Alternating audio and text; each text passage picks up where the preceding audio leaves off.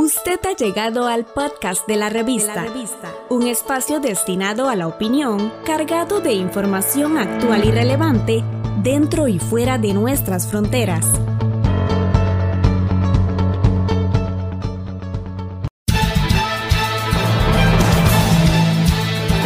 Gracias por acompañarnos. A continuación, un repaso por las principales noticias que se generan desde el primer poder de la República en su programa Acontecer Legislativo, un espacio radiofónico del Departamento de Relaciones Públicas, Prensa y Protocolo de la Asamblea Legislativa.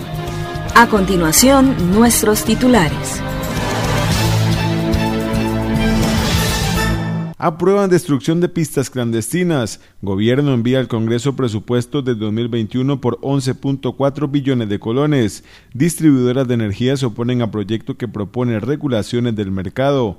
Aprueban corrección de IVA para construcción tras veto del Ejecutivo. Avalan crédito por 350 millones de dólares para obras viales en San Carlos, San Ramón y también Cartago. Vamos al detalle de las informaciones. Gobierno envía al Congreso presupuesto del 2021 por 11.4 billones de colones. Elian Villegas, ministro de Hacienda, anunció a los diputados un presupuesto para el 2021 de 11.4 billones de colones, de los cuales 2 billones corresponden a intereses, 2.7 billones en amortización de la deuda y alrededor de 6.5 billones en gasto primario. El jerarca anunció que el presupuesto incluye la aplicación de la regla fiscal, la inclusión de los órganos desconcentrados y una disminución en la mayoría de los ministerios, excepto salud, seguridad y educación, y aún así se da una disminución en el gasto primario. Lo que quiere decir eso es que la disminución del 2021 en gasto primario con respecto al 2020 es de 341 mil millones 937. Entonces, la tasa de, de, crecimiento en lo que tiene que ver con gasto primario es del 4.9%. Reitero, de crecimiento. Villegas solicitó a los diputados seguir apoyando la medida de canje de deuda, ya que asegura trae un respiro a la economía en tiempos tan difíciles. Se incrementa prácticamente en un billón 140 mil millones de colones, un 17,5%, y el pago por intereses se reduce en 0,1%. Eso lo que quiere decir es que lo que se ha venido haciendo, la política que se definió y para la cual el Poder Ejecutivo ha contado con la ayuda de la Asamblea Legislativa mediante la aprobación de los empréstitos es una política que ha sido exitosa. La presidenta de la Comisión de Asuntos Hacendarios, Silvia Hernández, destacó la importancia de la inclusión de los órganos desconcentrados en el análisis presupuestario que realiza el Congreso. Le va a dar al primer poder de la República la posibilidad real de fiscalización más allá de una tercera parte del presupuesto. En la ejecución del presupuesto del 2019, estos alrededor de 55 órganos representaron 1.3 billones de colones, prácticamente lo que hoy representa la caída de los ingresos. Como segundo punto, nos va a permitir ver cómo crece con estos órganos el presupuesto en el marco del rol que cumple y debe cumplir la regla fiscal. El presidente legislativo Eduardo Cruxan señaló los elementos sobre los cuales se debe basar la revisión del plan de gastos presentados por Hacienda para el 2021. Se debe presupuestar balanceando y equilibrando variables tales como la caída en los ingresos corrientes por la desaceleración económica, aumento de la deuda para cubrir la pérdida de ingresos, aumento en el gasto social para atender las necesidades de la población que ha caído en pobreza, aumento de inversión en imagen del país para auxiliar al sector turístico y por supuesto aumento de inversión en salud, especialmente en la Caja Costarricense del Seguro Social. Los diputados de hacendarios tendrán todo septiembre para convocar a los jerarcas de las instituciones para que defiendan su presupuesto.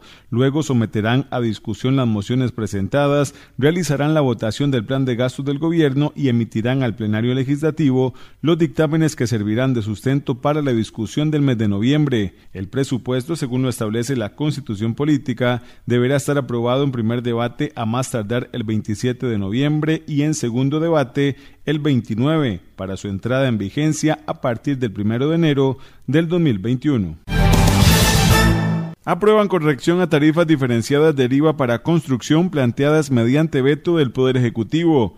El plenario legislativo aprobó la corrección planteada mediante veto por el Poder Ejecutivo sobre la aplicación del cobro escalonado del IVA en los servicios profesionales del sector construcción.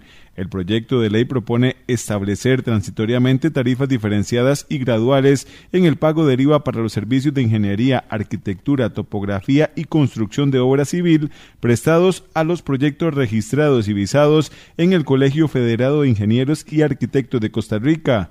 La diputada Paola Valladares Rosado explicó. Con esa redacción más sencilla, establecemos que siempre vamos a dar los 12 meses del periodo moratoria, ¿verdad? Con pago cero del IVA y es a partir del día siguiente en que entra a regir la ley hasta el 30 de agosto del 2021 y de ahí en adelante entra la gradualidad de los porcentajes del pago del IVA hasta llegar al 2023 con el 13%.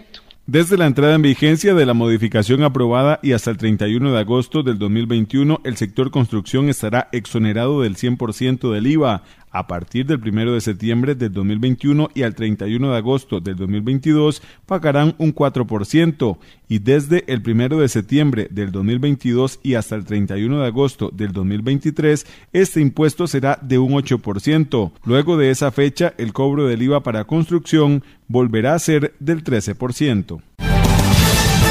Distribuidoras de energía se oponen a proyecto que propone regulaciones del mercado.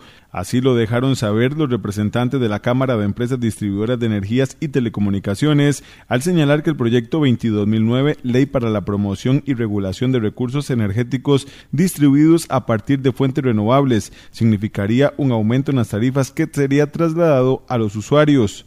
Rubén Zamora, asesor legal de la Cámara, manifestó que la propuesta rompe el modelo solidario. Pero este en particular nos llama la atención porque me parece que es la primera vez que se plantea que los costos de, inversiones en la red, los costos de interconexión y los costos de estudios técnicos los tengan que asumir el resto de usuarios, que se trasladen a las empresas distribuidoras, que en instalaciones de bajo de 10 kilowatts, que estamos hablando de instalaciones de 5 y 6 millones de pesos para arriba, es decir, de gente de alto poder adquisitivo, que ellos no paguen esos costos y que esos costos se trasladen al resto de usuarios. El otro, el otro tema aquí que también es muy delicado y que no presenta una solución el proyecto, sino que más bien lo que presenta es el problema, es el famoso este neteo. Netemos el 100%, que entreguen todo y ya que después lo retiren cuando lo ocupen. El diputado Erwin Macís dijo entender la posición de la Cámara, pero aseguró que el proyecto no significa una apertura del mercado eléctrico. Este proyecto incorpora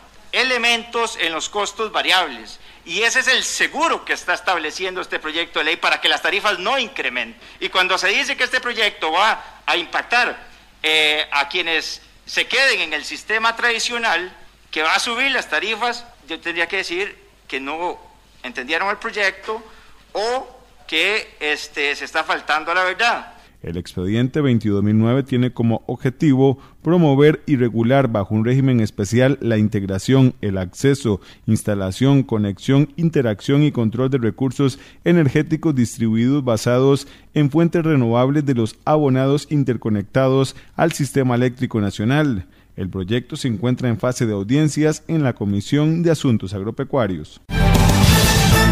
Aprueban destrucción de pistas clandestinas. El plenario legislativo aprobó el expediente 21.621 que desarrolla el marco jurídico para autorizar al Estado a inhabilitar, demoler y destruir las pistas de aterrizaje aéreo no autorizadas por razones de seguridad nacional. Según datos del Ministerio de Seguridad Pública, en Costa Rica existen aproximadamente 141 pistas de aterrizaje que no cumplen con ningún tipo de permiso de funcionamiento y que son utilizadas de forma ilegal para el tráfico de drogas y de dinero el diputado José María Villalta explica el procedimiento para la inhabilitación de las pistas. Cuando a través de los reconocimientos rutinarios permanentes detecten una pista de aterrizaje clandestina, se define un procedimiento expedito para declarar la ilegalidad de esta pista, respetando el debido proceso, se le da traslado al propietario de la finca para que justifique y aporte los documentos que muestran que la pista está operando legalmente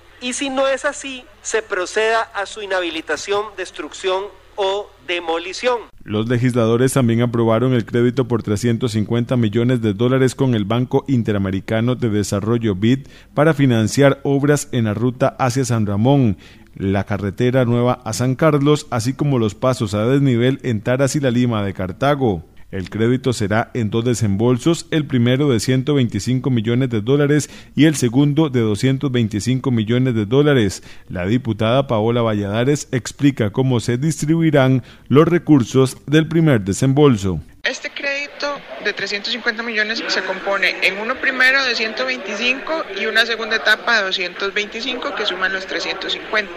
El desglose que conocemos es el del primer eh, desembolso que serían 125 millones, 65 millones son para Taras La Lima, 50 millones para los, las obras de San Ramón, hasta 6 millones para los estudios preliminares de San Carlos y luego componen otros que vienen a fortalecer todas las partes de alianzas público-privadas. En otro tema fue aprobado el expediente 22.165, es la ley que prohíbe la compra de licores por parte de la Asamblea Legislativa y establece la donación de las existencias de licores en desuso. También se aprobó el traslado para el primero de octubre de 2022 de la entrada en vigencia del Código Procesal de Familia. Los legisladores aprobaron el expediente 21.344 que autoriza el traslado de los recursos y beneficiarios del programa Avancemos de Fonave para que sean administrados por el IMAS en coordinación con el Ministerio de Educación Pública. Gracias por acompañarnos en Acontecer Legislativo, una opción para estar informados de lo que sucede en el Congreso de nuestro país. Los invitamos a seguirnos a través de las redes sociales. En Facebook somos asamblea.legislativa.costarrica y en Twitter arroba asambleacr. Estamos en las plataformas de Spotify, Apple Podcast, Google y Anchor como la revista. La revista.